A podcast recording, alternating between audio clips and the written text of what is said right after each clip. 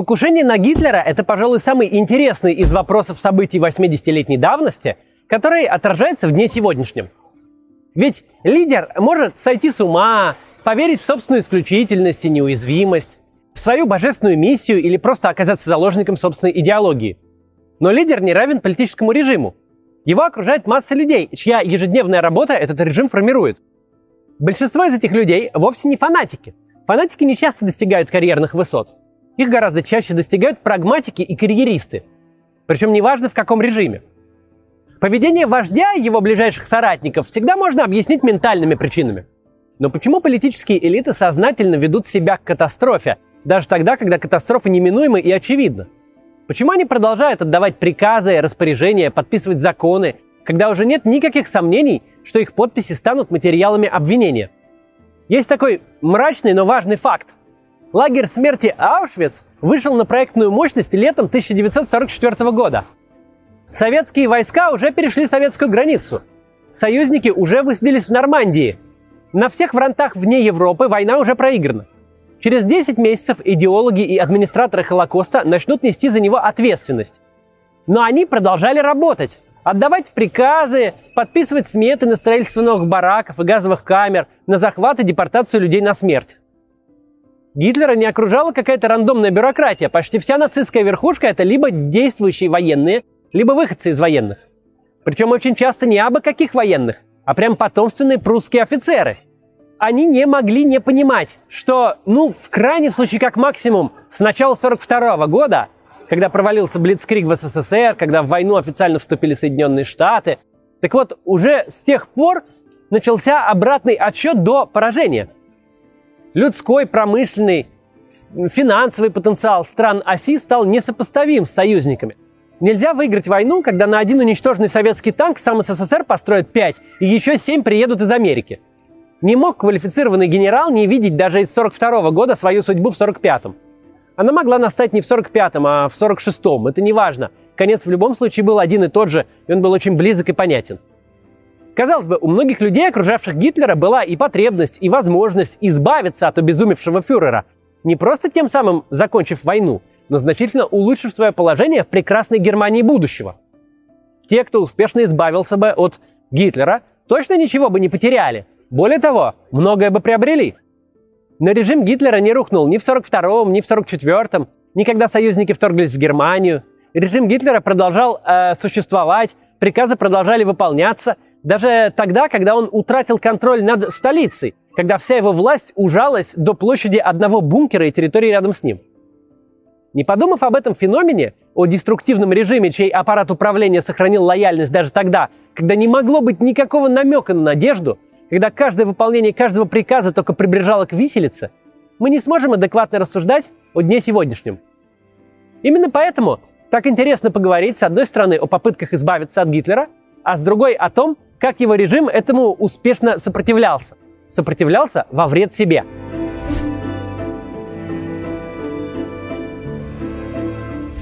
На Адольфа Гитлера было совершено 42 покушения. Число общепринятое, но не точное и достаточно условное. Оно устоялось благодаря книге писателя Вилля Бертхольда «42 покушения на Адольфа Гитлера». Это число включает в себя как действия одиночек, так и крупные заговоры. Какие-то из них э, провалились еще на стадии замысла, какие-то быстро пресекли гитлеровские спецслужбы, Часть этих покушений дошла до этапа реализации, но ошибки планирования, непредвиденные обстоятельства и просто случайности не дали довести задуманное до конца. В результате успешное покушение на Гитлера совершил лишь сам Гитлер 30 апреля 1945 года. Мы часто задаемся вопросом, почему? Но почему во всей Германии не нашлось достаточно удачливого смельчака, который избавил бы страну и весь мир от этого исчадия ада? Но мы читаем детективы, смотрим захватывающее кино, Многие детективные сюжеты построены как раз на том, что убить человека не так-то и просто. Даже если этот человек самый обычный, живет простой жизнью и гуляет без охраны. Даже здесь понадобится тщательная подготовка, а потом еще и пойдет все не по плану. Что же говорить про политиков высшего эшелона, за жизнь которых головой отвечают целые службы безопасности?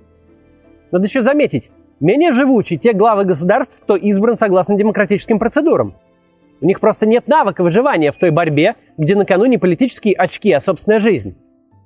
Убить же диктатора – это задача из задач. Диктатор не стал бы самим собой, если бы не обладал исключительными навыками выживания, острым чутьем на людей и особой подозрительностью. В одиночку подобраться к телу диктатора, причем подобраться с каким-то оружием, невероятно тяжело. А собрать целую команду, в которой не окажется ни одного информатора или провокатора, еще тяжелее. Вопреки интуитивной логике, решиться на убийство законно избранного президента гораздо проще, чем совершить покушение на кровавого тирана. В правовом государстве никто не тронет родных и близких убийцы, а его самого ждет цивилизованный суд с прокурором и адвокатом. И главное, в демократической стране нет ощущения неизвестности. Там понятно, что именно случится в случае удачного покушения. В законах прописан порядок передачи власти, и государство не заканчивается со смертью своего правителя. При диктатуре же риски огромны. Тот, кто попытается убить вождя, с большой вероятностью обречен на мучительную смерть сам, да и не только сам, но все это затянет на плаху и его семью.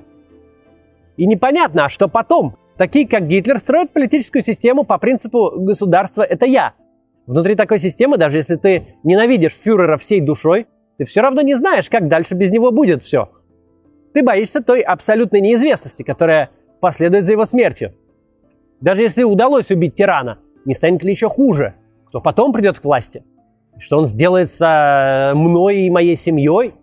Даже в случае успеха. Такие вопросы возникают у человека, который живет при тирании.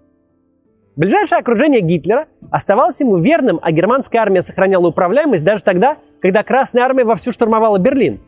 Этот феномен отражен в знаменитом диалоге Штирлица с безымянным генералом вермахта. Армейский генерал презирает Гитлера, называет его дилетантом, который губит Германию. Штирлиц спрашивает, почему же вы тогда не поднимете свой корпус? Генерал отвечает, а как же моя семья?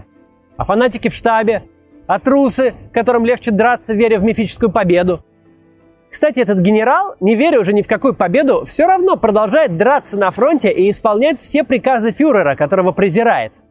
Всякому генералу проще проявить бессмысленное военное геройство, чем необходимое гражданское мужество. Дальше мы поговорим о самом известном заговоре против Гитлера, но перед этим реклама. Вам приходилось слышать от родственников это жуткое «найди нормальную работу»? А что это за зверь такой, нормальная работа, и где его искать? Для кого-то норма будет достойной зарплатой и возможностью откладывать, а для другого стабильностью и экономической безопасностью. Для третьего это вообще свободный график и возможность работать из любого места. А кто хочет всего и сразу, поглядывает в сторону IT. И самый легкий способ туда попасть – это освоить ноу-код. Он позволяет вам создавать сайты и приложения без использования языков программирования. Причем обучиться ноу-кодингу вы сможете всего за 3-9 месяцев, а потом создавать популярные и нужные сервисы, вроде приложения Each App для помощи беженцам из Украины или приложение, которое оптимизирует работу метро. Оба кейса, кстати, это примеры ноу-код работ учеников школы CodeBreakers.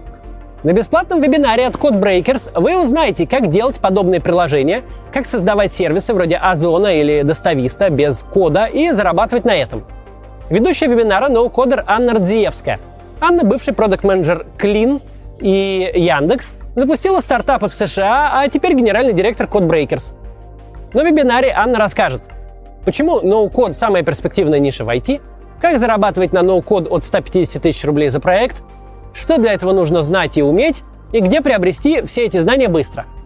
В школе CodeBreakers вас не просто учат с нуля ноу-код сервисам, они обучат вас самой логике создания IT-продуктов. И при желании вы сможете и дальше развиваться в этой сфере. Вебинар бесплатный, так что если не уверены, все равно записывайтесь. Это ни к чему вас не обяжет. Ссылку я оставлю в описании.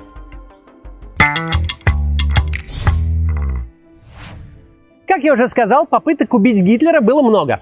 Сейчас я нахожусь в Мюнхене. Вот этот мемориал на стене дома – это памятник немецкому антифашисту Иоганну Эльзеру. Он совершил неудачное покушение на Адольфа Гитлера. В 1939 году он в одиночку собрал взрывное устройство, а затем каждый вечер наведывался в пивную, где 8 ноября 23 года состоялся пивной путь. Каждый вечер Эльзер, отлучаясь якобы в уборную, прятался в подсобке и дожидался ночи. А по ночам проделывал нишу в одной из колонн зала. Он знал, что 8 ноября 1939 года на годовщину путча в пивную придет сам Гитлер. Иоганн Эльзер все точно рассчитал, но не смог предусмотреть, что фюрер покинет торжества раньше времени – в 21 час 20 минут его устройство сработало. но Гитлера уже около 10 минут как не было в помещении. Эльзера арестовали на границе вечером того же дня. Он был убит в 1945 году в концлагере Дахау, ровно за один месяц до капитуляции Германии. В наши дни в память об Иоганне Эльзере этот рельеф каждый вечер в 21.20, в время, когда взорвалась его бомба, зажигается красными огнями. Рядом с таким необычным мемориалом предлагаю поговорить о том, как провалилось другое покушение на Гитлера. Заговор генералов 20 июля 1944 года, он же операция «Валькирия». Это удивительная история, в которой смелость шла рука об руку с нерешительностью. Самая известная и успешная попытка убить Гитлера, которая все равно осталась только лишь попыткой. Идея отстранить от власти фюрера сформировалась в среде германского генералитета еще в 1938 году. Заговорщики желали предотвратить большую европейскую войну, однако Мюнхенское соглашение, подписанное, кстати, тут недалеко, заставило их поверить, что эта цель уже и так достигнута. В то время казалось, что Германия пришла к соглашению с Великобританией и Францией, а захватнические амбиции Гитлера удовлетворены аннексией Судетской области Чехословакии. Но, как мы знаем, политика умиротворения Гитлера лишь вымостила ему дорогу к дальнейшей экспансии – Скормив Гитлеру Судеты, Британия и Франция вдохновили его на оккупацию уже всей Чехословакии. А дальше, как мы знаем, началась Вторая мировая война. После нападения Германии на Советский Союз недовольство армейских военачальников решениями Адольфа Гитлера стремительно возросло. Однако новый заговор старших и высших офицеров вермахта оформлялся крайне медленно. Фактически на это ушло целых три года. И в течение этих трех лет большинство противников Гитлера не только проявили свою нерешительность, они все сильнее пачкали в крови собственные мундиры, прямо или косвенно участвуя в военных преступлениях на оккупированных территориях. Справедливости ради, отдельные смельчаки таки предприняли несколько попыток совершить против Гитлера диверсию, но из-за череды непредусмотренных случайностей все они провалились. В 1944 году все же формируется группа заговорщиков, в которой вошли очень крупные военачальники Третьего Рейха. Фельдмаршалы Эрвин фон Вицлебен и Ханс Гюнтер фон Клюге – генералы Эрих, Эрих э, Гёпнер, Хеннинг фон Тресков, Эдуард Вагнер Фридрих Ольбрихт, Фридрих Фром и многие другие. В заговоре участвовали также различные полицейские и гражданские чины. Это были очень разные люди с отличающимися взглядами. Кто-то из них выступал за демократические выборы. Другие были сторонниками твердой монархии по образцу кайзеровской Германии. В числе заговорщиков как люди с антивоенными взглядами и настроениями, так и закоренелые милитаристы – Милитаристы эти были как тот генерал из «17 мгновений весны». Считали, что война необходима, просто не такая глупая. У кого-то руки были чисты, а вот тот же Эрих э, Гёпнер э, отметился особой жестокостью на советской территории. Генерал-майор фон Тресков был убежденным антифашистом и ранее уже пытался совершить покушение на Гитлера. А вот генерал-полковник Фром собирался по ходу мятежа встать на сторону победителей – возглавил этот пестрый по своему составу заговор генерал-полковник Людвиг Бек. Непосредственным исполнителем покушения на Гитлера выбрали подполковника Клаус Шенк фон Штауфенберга. Он служил в Северной Африке под началом знаменитого лиса пустыни генерала Эрвина Ромеля. Там Штауфенберг был тяжело ранен, лишился глаза, правой руки и двух пальцев на левой. Кстати, сам Роммель относился к числу военачальников, которые знали о заговоре, но самоустранились от событий. После госпиталя Штауфенберг был привлечен к разработке плана операции «Валькирия». Сейчас этой операцией мы традиционно называем покушение на Гитлера 20 июля 1944 года. Но изначально это был план операции, разработанный и согласованный с самим Адольфом Гитлером. Этот план готовили на случай, если внутри Германии по какой-то причине начнутся беспорядки, нарушится связь и управляемость войсками. Операция «Валькирия» должна была э, помочь резервной армии получить под контроль основные центры управления э, страной в Берлине. Заговорщики предположили, что убив фюрера, они смогут действовать, используя этот уже готовый план. А Штауфенберг как раз над этим планом работал. К тому же он имел прямой доступ к Гитлеру и со своей тяжелой инвалидностью не вызывал подозрений. Он оказался идеальной кандидатурой на роль исполнителя покушения. В начале июля 1944 года Штауфенберг был произведен в полковнике и назначен начальником штаба армии резерва – Командующим этой армией был Фридрих Фром. Армия резерва располагалась на территории Рейха и охраняла глубокий тыл, занималась подготовкой призывников и всякими такими вещами. В течение июля 1944 года заговорщики упустили несколько хороших возможностей уничтожить Гитлера. Им не хватило решимости, плюс не было консенсуса насчет того, кого еще нужно взорвать вместе с фюрером. Наконец, 20 июля 1944 года э, решили Гитлера убить все-таки во что бы то ни стало. 20 июля Клаус фон Штауфенберг прибыл э, в главную ставку Гитлера, Волчье логово, близ города Растенбург в Восточной Пруссии. Там было запланировано совещание с участием фюрера. Тремя пальцами левой руки Штауфенберг нес портфель с взрывным устройством. Для его активации необходимо было тайком от всех раздавить плоскогубцами ампулу с кислотой, которая должна была медленно разъесть один из элементов детонатора. И таким образом выступить в роли замедлителя. Детонатор срабатывал с задержкой примерно в 10 минут – и, отлучившись на мгновение, Штауфенберг смог незаметно активировать бомбу.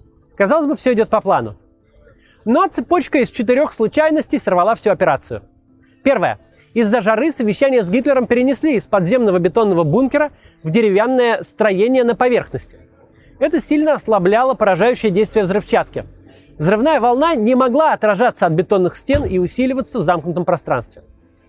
Это было задумано изначально. Второе.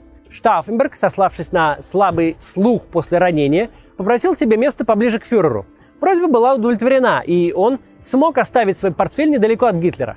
Однако, когда Штауфенберг под предлогом телефонного звонка вышел из помещения, на его место сел другой участник совещания. Он переложил мешавший ему портфель, и между Гитлером и бомбой оказалась деревянная опора тяжелого дубового стола. Она, как щит, прикрывала фюрера от будущего взрыва. Третье. Когда взрывное устройство сдетонировало, Штауфенберг не знал и не мог знать, что Гитлер отделался лишь контузией, сравнительно легкими ранениями и ожогами. Штауфенберг передал соратникам в Берлин. Фюрер мертв. Пора действовать по плану Валькирия и брать власть в свои руки. Передав ложное сообщение, он покинул ставку в Волчьем логове и срочно вылетел в столицу. Четвертое. Заговорщикам не удалось не только уничтожить Гитлера, но и организовать информационную блокаду Волчьего логова, что ими планировалось. Гитлер не только остался жив – Хуже того, он сразу дал об этом знать своим верным людям в столице. С этого момента мятеж генералов был уже точно обречен. Командующий армией резерва Фридрих Фром, как и собирался ранее, встал на сторону победителей. Когда к нему прибыл Штауфенберг, Фром уже знал, что Гитлер жив. Мы опустим детали, как сначала Штауфенберг смог арестовать Фрома, как они потом поменялись ролями, как мятежники судорожно пытались взять под свой контроль хоть какие-то войска, и как мятеж, ставший безнадежным, был быстро подавлен. Кстати, все это можно увидеть в классном фильме «Операция Валькирия», который э, ну, довольно хорошо отражает э, эти события. Но для нас важно то, что колеблющиеся офицеры едва узнали, что Гитлера убить не удалось, сразу отказались поддерживать заговор. Фридрих Фром приказал немедленно убить Штауфенберга, также руководителя заговора Людвига Бека, которому, впрочем, позволили застрелиться, и трех других заговорщиков. Правда, э, самого Фрома это не спасло. Дальнейшее расследование установило его собственную связь с заговором, и в 1945 году Фрома тоже казнили. Еще раньше были казнены большинство основных участников мятежа, их подвергли мучительной и унизительной смерти, повесив на рояльных струнах. Казни избежали те, кто был отправлен в концлагерь или успел покончить с собой. Последовавшая после мятежа волна репрессий затронула многие тысячи человек, включая тех, кто не имел ни малейшего отношения к заговору. Покушение на диктатора – дело непростое. На то он и диктатор, что прошел жесточайший естественный отбор. Избранные американские президенты неоднократно становились жертвами одиночек. Узурпаторы же создают в государстве такую систему и атмосферу, что могут рассыпаться даже самые масштабные заговоры силовиков с очень высокопоставленными участниками. Да, если бы не передвинутый портфель, то, может быть, Гитлер и умер бы в 1944 году. Но в том-то и загвоздка – что в созданной ими системе его противники очень долго не решались на активные действия, годами исполняли его преступные приказы, даже тогда, когда им всем было совершенно понятно, что страна идет к катастрофе. Участников заговора 20 июля в нынешней Германии, хоть и не безоговорочно, но называют героями. Так-то оно так, но некоторые из них лишь в 1942 году осознали, что Гитлер ведет страну к катастрофе. А где же они были последние 8 лет? И Почему потом еще целых три года исполняли его приказы, хотя прекрасно же все понимали?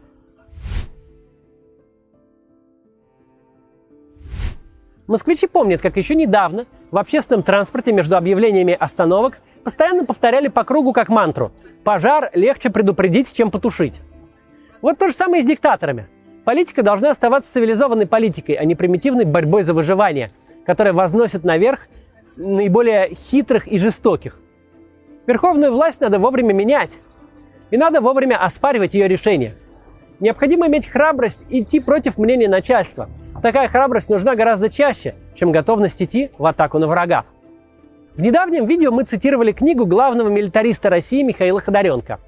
Там есть интересная глава «Генеральское мужество». Процитирую ее снова, уж больно хорошо там написано. Кроме ума, генералу нужны характер, воля и храбрость.